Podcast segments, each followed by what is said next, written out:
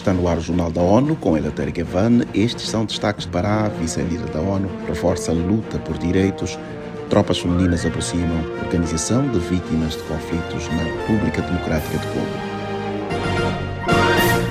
Nesta quinta-feira, a vice-secretária-geral da ONU, Amina Mohamed, visitou a terra indígena Mapuera, no estado brasileiro do Pará. Ela chegou ao país na terça-feira e esteve em reuniões em Brasília com o governo, sociedade civil e representantes da ONU antes de se dirigir ao norte. Os detalhes com Felipe de Carvalho. Amina Mohamed afirmou que visitar o Brasil sem visitar a Amazônia não é visitar o Brasil. I'm also from an indigenous tribe in Africa, so I understand the value of the voice of the indigenous people. Ao se dirigir para a comunidade, a vice-líder da ONU afirmou que também vem de uma tribo indígena africana e por isso entende o valor da voz dos povos indígenas.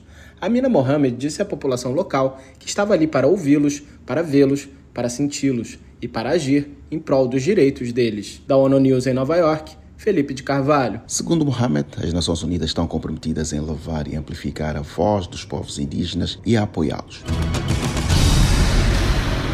O secretário-geral António Guterres saudou nesta quinta-feira o governo da Colômbia e o Exército de Libertação Nacional, ELN, pela entrada em vigor do cessar-fogo e pelo lançamento do Comitê de Participação Nacional. O entendimento entre autoridades e o grupo armado, válido por seis meses, suspende ações de guerrilheiros, da polícia e do exército colombianos.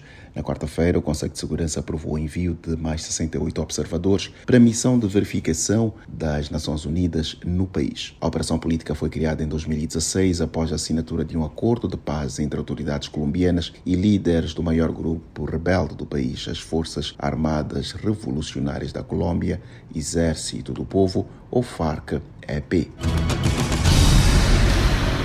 O secretário-geral apresentou um documento político sobre educação transformadora. Os pormenores com Mayra Lopes. As recomendações de Antônio Guterres fazem parte da nossa agenda comum, destacando a urgência de repensar o setor, impactado pelas crises de equidade e relevância. Guterres adverte que a falta de reformas nos sistemas educacionais globais pode aprofundar desigualdades e situações de instabilidade. Da ONU News em Nova York. Mayra Lopes. Para a ONU, o papel dos professores deve ser reavaliado com uma atuação focada em facilitar a criatividade e o aprendizado.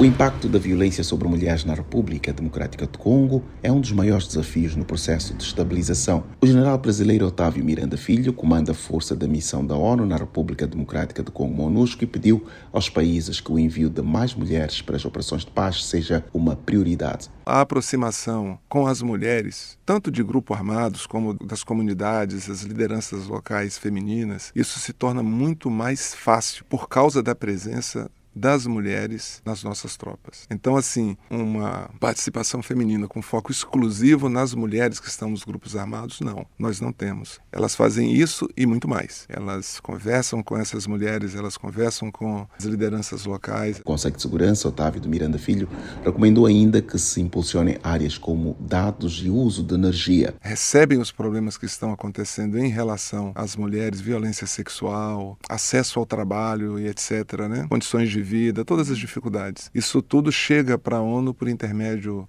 muitas vezes por intermédio dessas sessões que nós temos compostas por mulheres em todas as nossas tropas e também, é claro, pelos outros órgãos e agências que estão espalhados aí pelo país. Além de sofrer violações, as congolesas são as que mais são impactadas pela insegurança econômica, principalmente nas áreas do leste.